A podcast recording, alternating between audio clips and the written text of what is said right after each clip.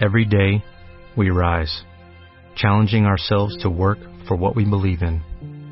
At U.S. Border Patrol, protecting our borders is more than a job, it's a calling.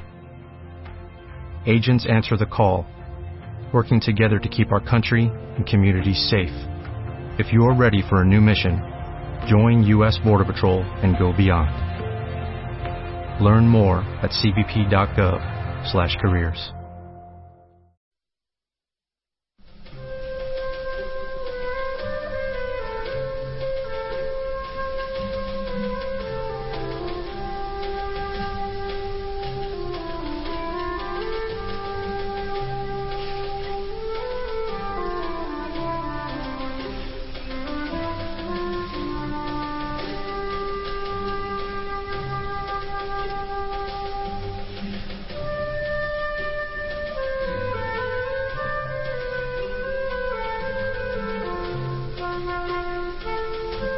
comienza Libertad Constituyente.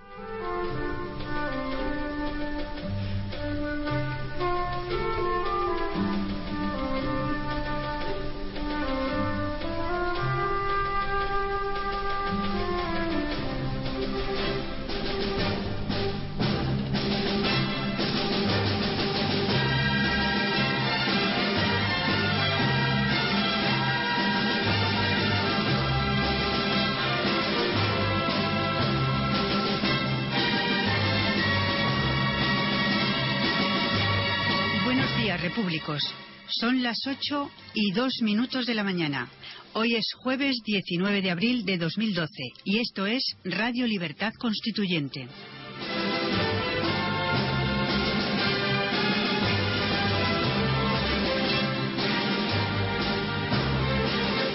Un programa dedicado al análisis, al debate y a la instrucción política bajo los principios rectores de la lealtad, la verdad y la libertad.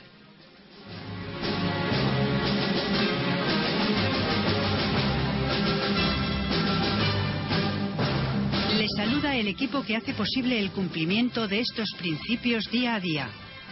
Carlos Gómez en el control de sonido, Rocío Rodríguez en la producción, Margarita Aurora en la locución y la participación de don Antonio García Trevijano. Buenos días, don Antonio. ¿Qué tal estás hoy? Buenos días, oyentes. Bien. Venga, sí, Bueno, seguimos. pues vamos a, eh, con la primera noticia Sí, de hoy. En el país dice, don Juan Carlos intenta frenar la crisis institucional con una disculpa histórica. muy Lo bien. siento Ah, mucho. de acuerdo, sigue, sí. Me he equivocado y no volverá a ocurrir. Cambio de rumbo en la Casa del Rey para evitar los viajes secretos y los safaris de lujo. Bien, un momento. Eh, esa noticia será comentada luego por mí en un extenso, no discurso, porque este no es lugar la, la radio para discurso, sino sí en un, como se decía en el siglo, en el Renacimiento, un sermón, eh, que no es de carácter religioso, pero sí que es una explicación detallada, una explicación eh, de una noticia o de un hecho. Porque lo que llama la atención en los titulares de los periódicos es que están ya, comienzan mintiendo. No es verdad que el rey haya disculpado nada. Es verdad que lo que dice que, que lo siente, que se ha equivocado y que no ocurriría jamás. ¿Acaso es una disculpa? Una disculpa es quitar la culpa o explicar una culpa para rebajarla o quitarla. Eh, ¿Es que acaso Juan Carlos ha dado alguna disculpa, algún motivo que explique lo que ha sucedido? No.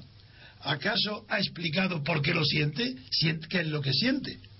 Si, si, si- si- es culpa suya, sí, lo siente, señal de que no tiene disculpa.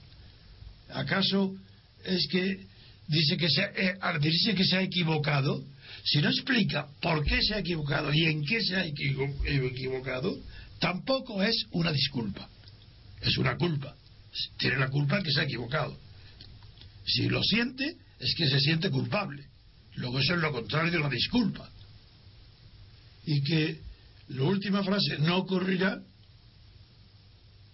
otra vez, decir, no volverá a ocurrir.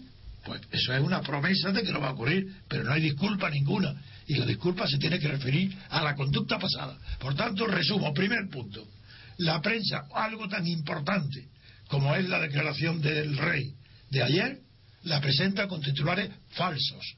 Dice la disculpa del rey cuando no ha habido disculpa ninguna. Continúa. Muy bien. En el mundo, mm, la, misma noticia dice también cuando reinar consiste en saber decir lo siento. Amplio respaldo de los partidos políticos a la petición de disculpas del rey don Juan Carlos. Bueno, ¿cómo, dice amplio qué? Repite. Amplio. respaldo de los partidos políticos a la petición de disculpas del rey don Juan Carlos. Pero bueno, petición de disculpas, que lo disculpen a él. Pero claro, para que disculparlo a él, tiene que dar alguna razón. Pues si dice lo siento, o me he equivocado, o no, no volveré a cometerlo, ¿qué, qué, qué, significan las palabras en castellano? Para que lo disculpen a él, tendrá que ofrecer unas razones para que digan, bueno, queda disculpado, queda olvidado, queda perdonado. Pero, ¿qué ha dicho él para que ningún periódico y nadie pueda decir que lo perdona, que lo olvida o que lo disculpa? Es que ha dado alguna razón de fuerza mayor o de una presión psicológica, familiar o política. Es que ha dicho algo, pero si no ha dicho nada. Por Dios, esto es una tomadura de pelo de la prensa, de los medios de comunicación. Todos están asustados. Nadie se atreve a decir la verdad sobre el rey. No valen nada, no tienen coraje, no tienen valor político, ni siquiera tienen conocimiento del idioma. Porque ¿qué es esto de perdón del rey, disculpa del rey? Perdón del rey. Será petición de perdón, es otra cosa. ¿Y dónde está la petición de perdón del rey? ¿Es lo siento? ¿Eso es petición de perdón? ¿Me he equivocado? ¿Está pidiendo que, está diciendo que lo perdonen?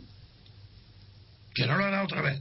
¿Y eso qué tiene que ver? Eso es una promesa hacia el futuro.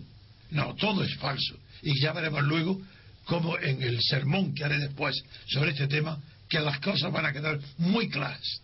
Muy claras lo único que hasta ahora puedo decir es que es una vergüenza el comportamiento de la prensa y de los periodistas conocidos. Es una renuncia a la inteligencia, una renuncia a la dignidad moral del intelectual, que están asustados, atónitos, no se atreven a hablar. Y cuando dicen algunos, porque lo he visto, que en la cara del, del, rey, del monarca, se veía su arrepentimiento o su tristeza, es verdad que tiene la cara triste, pero saliendo con tres días nada más de una cruenta operación quirúrgica, es natural que tenga la cara triste y abatida. Eso. Pero ahí, ¿dónde, ¿dónde se le ve que dicen también que está la constricción, el arrepentimiento? Pero ¿cómo el arrepentimiento?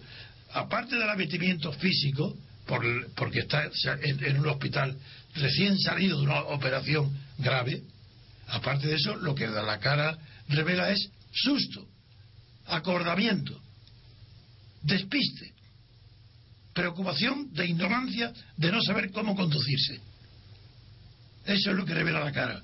Pero revela la cara arrepentimiento de qué? Eso, ¿cómo, ¿Cómo saben? Es que son todos sacerdotes y curas que a ver la cara saben distinguir lo que es arrepentimiento. Pues que digan en qué notan el arrepentimiento. Yo no lo noto en nada.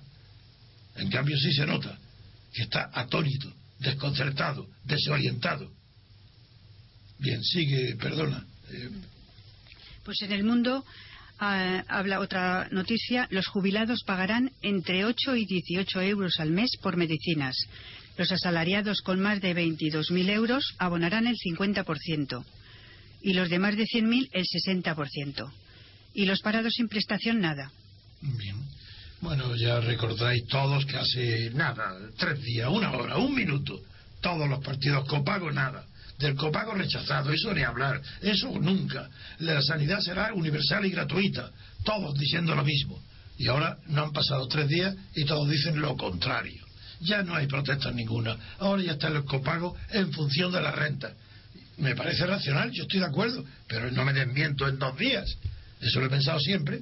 Siempre he pensado que hay un abuso muy grande en la sanidad y no solo por los el sistema de que no hubiera copago, sino también lo que se llama el turismo sanitario. La cantidad tan grande de extranjeros que vienen a utilizar los servicios de la sanidad española para una vez hechos irse a su país, vivir tranquilamente y que las dificultades las traspasan al cobro de las facturas por la sanidad española a los países de origen. Eso ni está organizado, ni funciona. Ahí hay un verdadero abuso. Esa es la realidad del copago. Veamos. Noticia. Eh, Salgado pactó con Baleares ocultar deudas por temor a la intervención. Y aquí comenta que Elena Salgado pactó en julio con el gobierno balear ocultar una parte de su deuda con los proveedores para minimizar su impacto por temor a una intervención de España. No conocía esta noticia, pero no me extraña, porque son todos iguales. De manera que la vicepresidencia, dando ejemplo de conducta honesta, de conducta irreprochable, de, de rectitud en las cuentas públicas y en los conocimientos públicos, y ella es la artífice de la ocultación de las deudas y de las cuentas públicas. Eso es, eh, por eso digo, siempre sostengo que la clase política española entera está completamente atrofiada desde el punto de vista moral, está corrompida. Seguimos. Hay una noticia sobre la bolsa en los dos periódicos. En el mundo dice la bolsa baja otro 4% por la morosidad que sufre la banca. Y el país dice, la bolsa sufre su día más aciago. El IBEX 35 retrocede un 4%, la mayor caída del año. Es cierto, es verdad que hay que tener mucha memoria para acordar eh, hundimientos tan grandes de los valores de las bolsas españolas. Ah, ah, yo creo que no, no todas, pero casi hay ya un 80% de los valores cotizados en las bolsas españolas que tienen un valor eh, de, contabilidad, donde ya eh, son los valores contables y no está caída totalmente la bolsa. Está en el límite de los 7.000, la media, pero va a bajar más. Claro que subirá a ver si baja porque se realizan beneficios, pero la tendencia es continuar bajando. Eso en cuanto a la bolsa. Y en cuanto a los créditos y los bancos, eh, la situación es también, no es que aumente la velocidad que va a seguir aumentando, sino que mientras que la banca tenga como tiene ese depósito tan grande de viviendas y, no, tendrá suficiente liquidez para conceder créditos a las empresas y a las personas individuales, a las personas para sus gastos personales. Esa es la situación triste que hace muy difícil ver que, bajo qué perspectiva puede recuperar dinamismo y energía la economía española. Otra noticia es destituido el comisario que investigó a Ignacio González. La policía abre expediente disciplinario y traslada de Marbella a un puesto en Madrid a Hermes de Dios por las pesquisas. Bien, esa es una noticia ya conocida. Eh, yo me alegro porque siempre es agradable que cualquiera de las acusaciones o denuncias que se hagan, que algunas sean falsas, que no sean tan universales.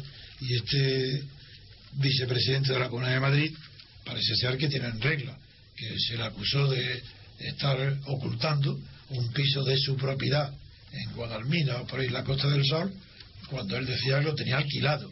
Y entonces esto parece que sí, que tenía razón, que no hay razón alguna para la denuncia y que la policía ahí se equivocó y está muy bien que haya sido destituido el policía o el jefe de policía que ordenó esas investigaciones.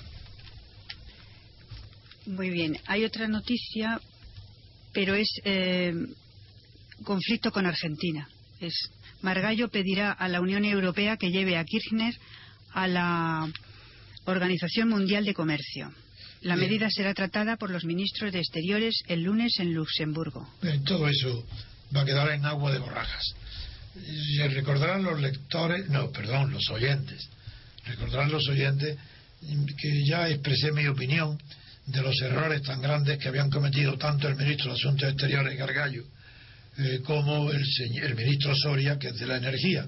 Errores con relación a Argentina hasta el punto que los he culpado a ellos, junto al, presidente de Repsol, de la torpeza con la que han conseguido este asunto y que han no digo que sean ellos los culpables de que o los responsables de que el gobierno argentino haya decidido la nacionalización de IPF, la filial de Repsol. No, no digo que sean culpables, pero que no han facilitado las cosas, que la han agravado, que han hecho el camino irreversible y sobre todo que lo han metido en un callejón oscuro de donde solamente pueden salir males para todos, incluido España, en lugar de haberlo llevado en un terreno despejado, abierto y soleado. Y muy bien que Argentina quiere, eh, quiere expropiar, nacionalizar su principal empresa emblemática, que era IBF.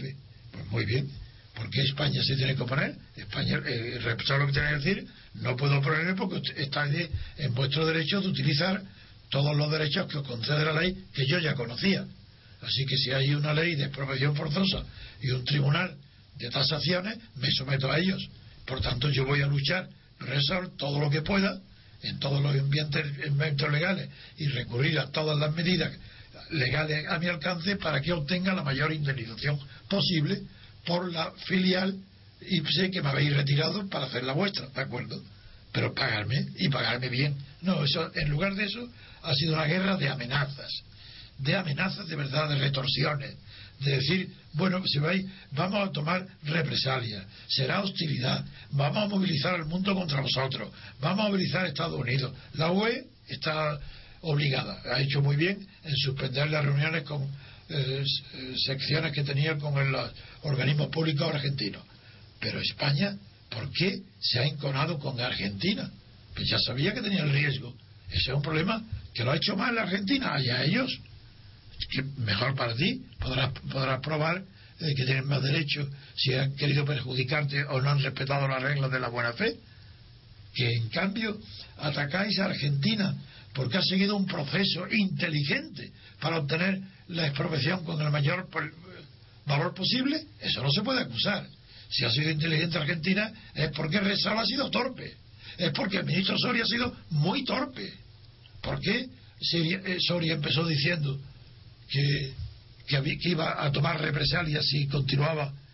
¿Por qué si continuaba el proceso de expropiación? ¿Por qué comenzó diciendo que estaba muy bien, contento, porque era la retirada de licencia, la habían hecho los provincias, de los, gobernadores de las provincias y no la presidenta.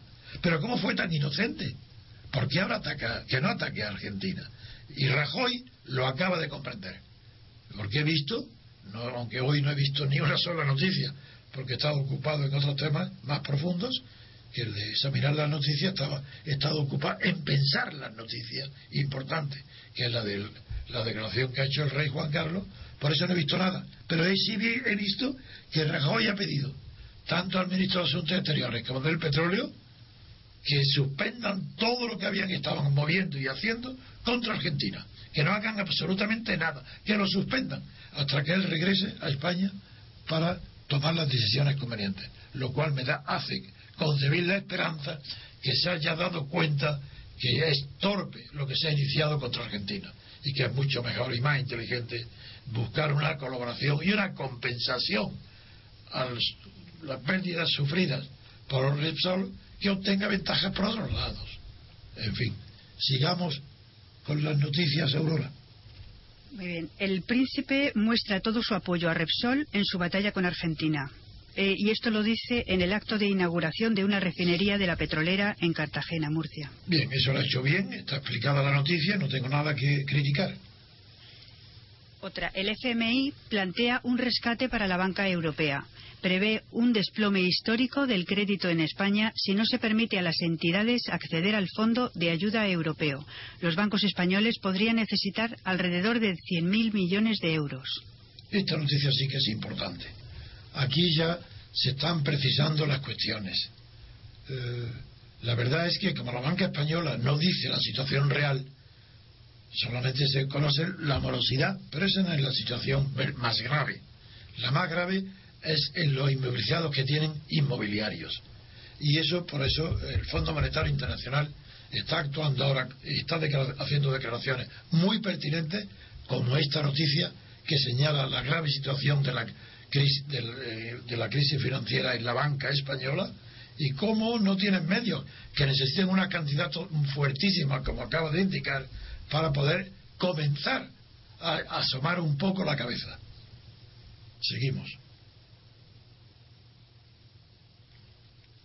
Ya digo que seguimos. ¿Aló? Sí. Eh... ¿Estabas distraída?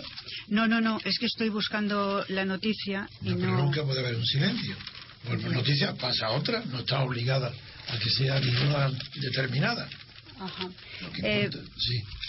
Frente, Frente Común de Estados Unidos y la Unión Europea contra Argentina. Washington muestra su preocupación y Bruselas dice que vulnera las le- la legislación. Todo eso se podía esperar tranquilamente. Pero sigo diciendo que no, España no puede esperar, de la Unión Europea sí. Habrá una ayuda, pero tampoco tiene muchos medios la Unión Europea para tener, tomar medidas que puedan preocupar o asustar a Argentina. Pero Estados Unidos no hará nada. Estados Unidos va a conservar de palabra apoyo a España, de hechos neutralidad. No intervendrá. Seguimos. Socialistas e Izquierda Unida avanzan hacia un pacto de gobierno en Andalucía. Las dos fuerzas alcanzan un acuerdo programático para toda la legislatura.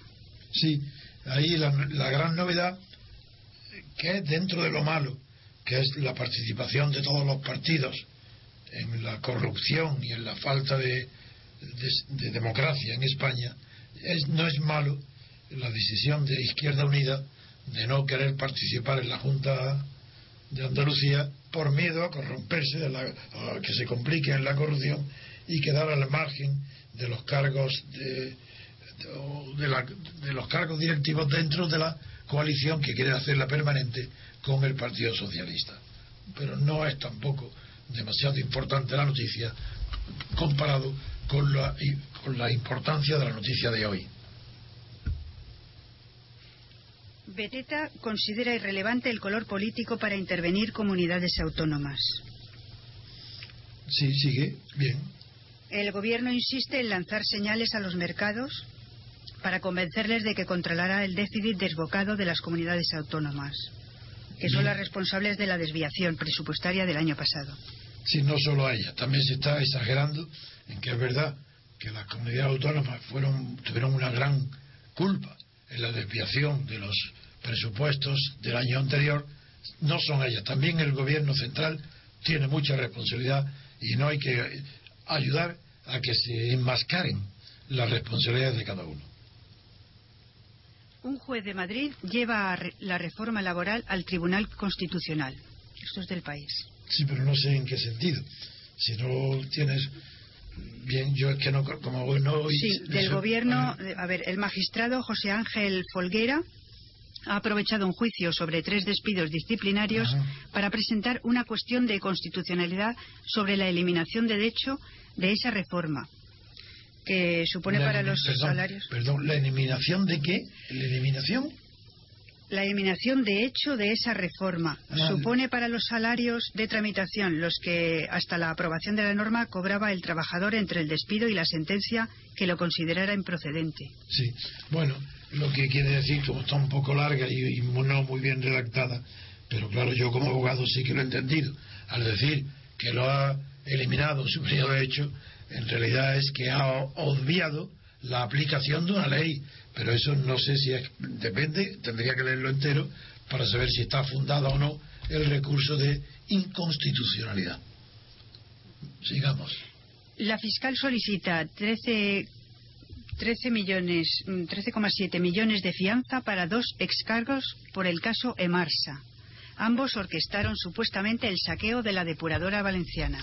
Ah, eso, eh, ese sí que lo conozco desde hace mucho tiempo, porque seguí el escándalo de lo que había sucedido con las desaladoras. Unas que estaban sin terminar, después de haber invertido miles de millones. Otras que estaban en una fase mucho más retrasada. Y ahora esta última, lo que dice, sí, es interesante porque es importante. Pero no tenemos tiempo hoy para comentarlo. Seguimos. Repsol se prepara, esto es del país, para una batalla legal de años contra Argentina. El gobierno ultima sanciones en comercio, energía e industria. El príncipe destaca la labor de la petrolera como ejemplo de cultura empresarial, empresarial moderna. Bien, eso es lo que antes ha dicho en, en Cartagena, algo parecido, ¿no? Mm. Debe ser eso. Bueno, Sí, lo que pasa que, bueno, aquí dice las acciones caen otro 6,2% y Modis estudia rebajar la calificación. Ese sí que es importante, porque va a rebajar la, cali- Modis la calificación de Repsol, o de.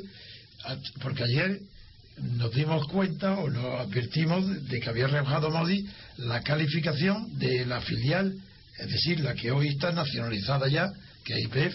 Y no sé si esta que estás leyendo debe ser un anuncio de Maudit referente ya a Repsol, si en la filial argentina. No lo sé. Sí, esto mm, también habla del proyecto de expropiación que incluye también a la filial IPF Gas. El proyecto este de. Ah, no, eso es otra cosa. Es que también se va. la misma. Eh, sí, es que, no, sí, pero que también se va a expropiar la dimensión, el departamento de gas de la propia empresa IPF Argentina. No de Repsol, pero que ha sido, que también se le va a expropiar la parte, la dimensión o el departamento de gas. Y la China Sinopec interesada en IPF. Desde hace más de cinco años los directivos de China Petrochemical Corporation, más conocidos como Sinopec, muestran interés por la petrolera IPF. Yo creo que eso no se va a llevar a cabo. Creo que la crisis argentina Repsol va a determinar que esa eh, esa gran eh, compañía china se retire y que no creo que vaya a hacer ninguna alianza ni con los argentinos ni con los españoles. Pero es una impresión que tengo porque las noticias eran inciertas y no muy fuertes antes. Después de lo que ha pasado, mucho peor. No creo que, a no ser que le dieran unas verdaderas concesiones muy baratas a Argentina, que tampoco lo creo por la situación en la que está Argentina, pues no creo que eso se lleve a cabo. Bien. Italia rebaja la previsión de crecimiento y sube la de déficit. El profesor Mario Monte predica pero no da trigo. El gobierno italiano, que se había comprometido a acabar 2013 con un déficit del 0,1% del PIB, Producto Interior Bruto, ahora espera un 0,5%. Italia no estará en disposición de alcanzar ese 0,1 de déficit hasta 2014 y prevé para 2015 el equilibrio total. Está bien, esa noticia también. Yo creo que si es, si tiene ahí terminado algún bloque de internacional, se podría ahora ya pasar a la publicidad, porque son casi, casi hemos pasado ya media hora, para antes de que yo haga el sermón o discurso breve en que analice en ese discurso, en ese sermón, la verdadero alcance de la noticia del día de ayer, que para mí es trascendental hasta el punto que es la principal noticia política que se ha producido en España desde la muerte de Franco, pues ese, es por eso voy a dar una explicación que ningún periódico ni ningún periodista se va a atrever a decirlo, pese a que ya veráis que hablo con evidencias. Thank you.